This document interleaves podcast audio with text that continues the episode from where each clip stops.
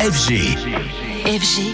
DJ Radio. Anthony qui est de retour en studio, bonjour mon ami, tu viens nous parler de cette guerre hein, entre deux géants. Et oui, dans le coin gauche du ring, on a TikTok, plateforme au plus d'un milliard et demi d'utilisateurs dans le monde. Dans le coin droit du ring, Universal Music, soit le plus gros major de l'industrie musicale avec juste en exemple des artistes comme Taylor Swift, Lady Gaga ou The Weeknd.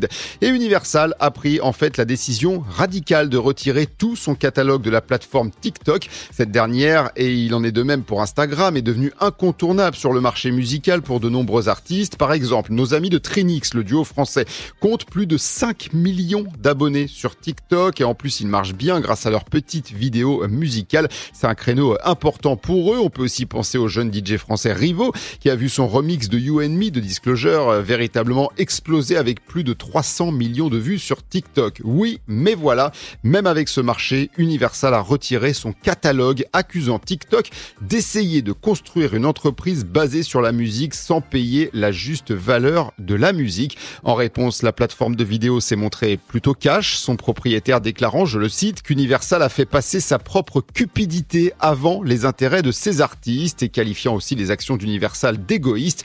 Et alors maintenant, oui, la relation semble rompue entre ces deux géants, mais il n'y a pas vraiment de vainqueur avec une telle issue.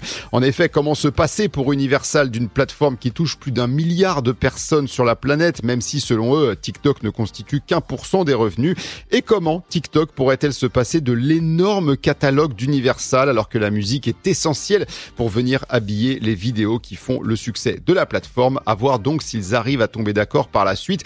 Ou est-ce que d'autres maisons de disques et labels vont eux aussi vouloir retirer leur catalogue? Affaire à suivre.